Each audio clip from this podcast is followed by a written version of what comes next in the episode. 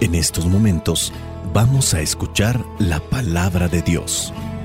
Dispón tu corazón para que el mensaje llegue hasta lo más profundo de tu ser.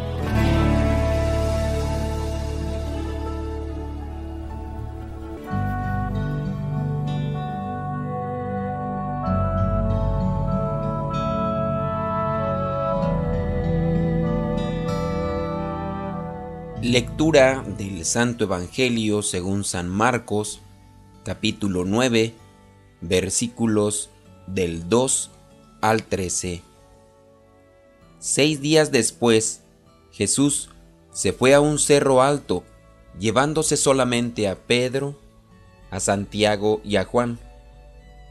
Allí, delante de ellos, cambió la apariencia de Jesús su ropa se volvió brillante y más blanca de lo que nadie podría dejarla por mucho que la lavara. Y vieron a Elías y a Moisés que estaban conversando con Jesús. Pedro le dijo a Jesús, Maestro, qué bien que estemos aquí. Vamos a hacer tres chozas, una para ti, otra para Moisés y otra para Elías. Es que los discípulos estaban asustados y Pedro no sabía qué decir.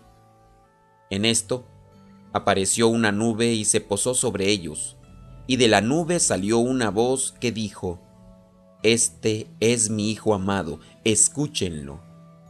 Al momento, cuando miraron alrededor, ya no vieron a nadie con ellos, sino a Jesús solo.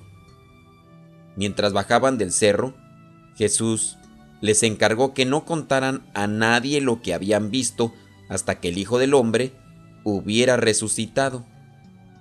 Por esto, guardaron el secreto entre ellos, aunque se preguntaban, ¿qué sería eso de resucitar? Le preguntaron a Jesús, ¿por qué dicen los maestros de la ley que Elías ha de venir primero? Él les contestó, es cierto que Elías viene primero y que él lo arreglará todo. ¿Y por qué dicen las escrituras que el Hijo del Hombre ha de sufrir y ser despreciado? Pero yo les digo que Elías ya vino y que ellos hicieron con él todo lo que quisieron, como dicen las escrituras que le había de suceder. Palabra de Dios, te alabamos Señor. Señor Jesucristo, nuestro divino Salvador. Gracias te damos por tu infinito amor. Te escuchamos en la palabra, te recibimos y adoramos en la Eucaristía te servimos en los hermanos.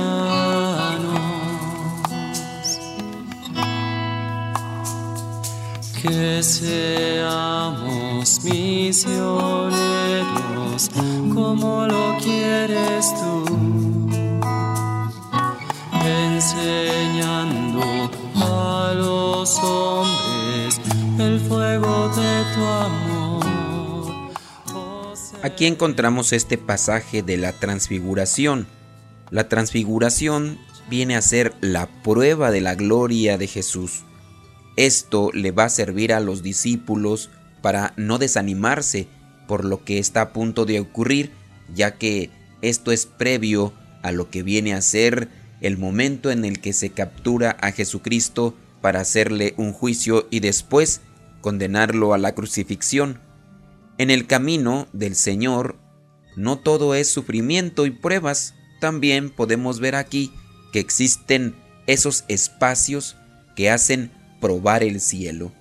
Tú y yo podemos también experimentar estos momentos de cielo aquí ya en la tierra por medio de la oración profunda, participar de la hora santa, participar de la santa misa, participar de la confesión. Sí, si nosotros hacemos una buena confesión, si nosotros vamos dispuestos con tiempo a la Santa Misa, hacemos momentos de silencio, momentos de oración previos a la misa, disponiendo nuestro corazón, poniendo atención a las lecturas, nosotros también podemos experimentar esa felicidad que solamente nos puede transmitir Dios. Son esos pedacitos de cielo aquí en la tierra. Sin embargo, también podemos decir que las experiencias intensas de Dios no son metas. Sí, no porque uno experimente un pedacito de cielo aquí en la tierra o porque en una hora santa sentíamos que nuestro corazón ardía o al recibir la que son los momentos en los que experimentamos a Dios, estos no vienen a ser momentos meta, sino, podemos decirlo con claridad, son puntos de partida para esmerarnos, para esforzarnos, para ser perseverantes y poder alcanzar un día la plenitud de esa felicidad. Son probaditas, así, con una palabra sencilla, son probaditas. Aquí en el caso, por ejemplo, la expresión de Pedro cuando dice, qué bien que estemos aquí, puede ser incluso aquella tentación de acomodo, de confort, de comodidad, de, pues sí, ya estar diciendo, pues ya estamos aquí bien, pues vamos a quedarnos, ¿verdad? Eso podría ser una tentación de pues del demonio para acomodarse en una situación de espiritualidad. Solamente buscar sensaciones, sentimientos de que nos otorga la religión. Y en este caso puede ser que nada más nos queremos enfocar a eso, a puro buscar esas emociones. Y eso también es un riesgo en la iglesia. Y también, bueno, dentro del cristianismo, no hablando de otras comunidades o grupos donde puede encontrarse aquel tipo de persona que solamente está buscando sentir. Y aquí lo hizo sentir este grupo algo a la persona, esta oración, bueno, pues ya buscó a este sacerdote o este laico que le hace sentir eso. Y como ya no le hace sentir eso, incluso hasta por quererse acercar al sacerdote o al predicador, hubo un pequeño desprecio o digamos falta de atención y ya lejos de hacerle sentir bien, sentir dicha, paz, alegría, pues le hizo sentir algo contrario y ahora pues le deja a esa persona o ese grupo o en esa iglesia, deja la iglesia y se ve en busca de otras. Hay que tener cuidado con lo que podría ser esta esta tentación eh, en cuestión a los sentimientos, quedarse solamente con eso y buscar las cosas al gusto.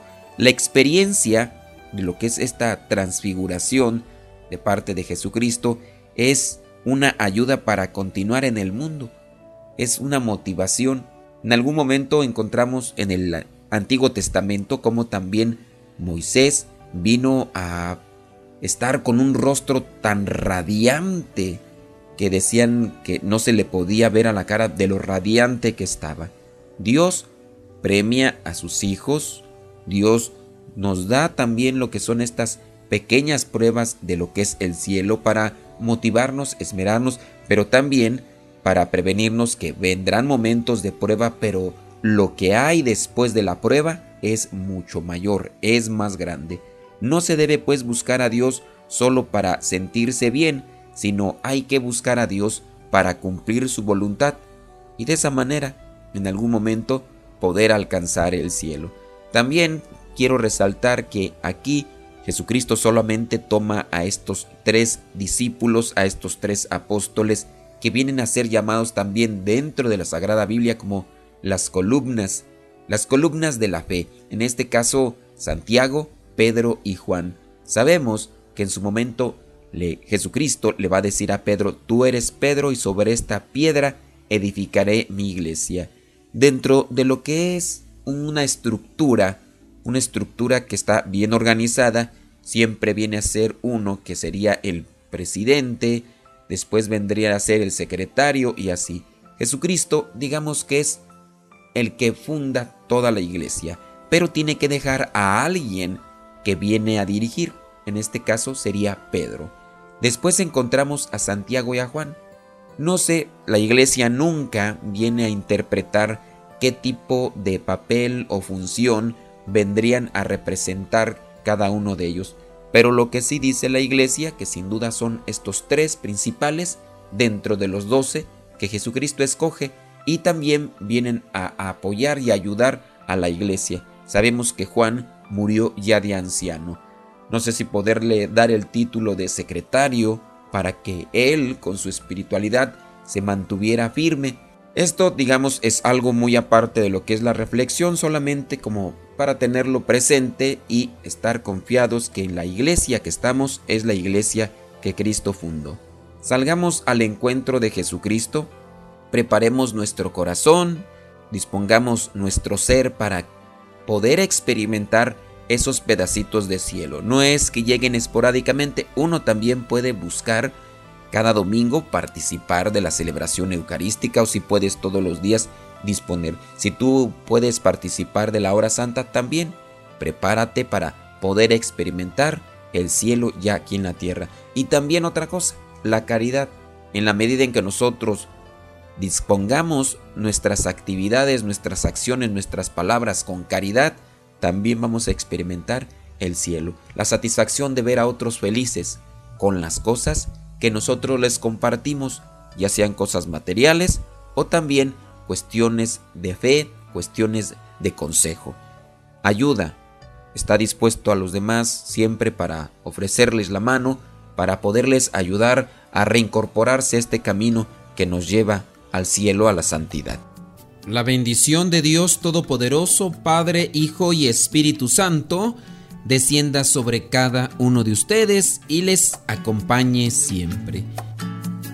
Lámpara es tu palabra para mis pasos, luz en mi sendero.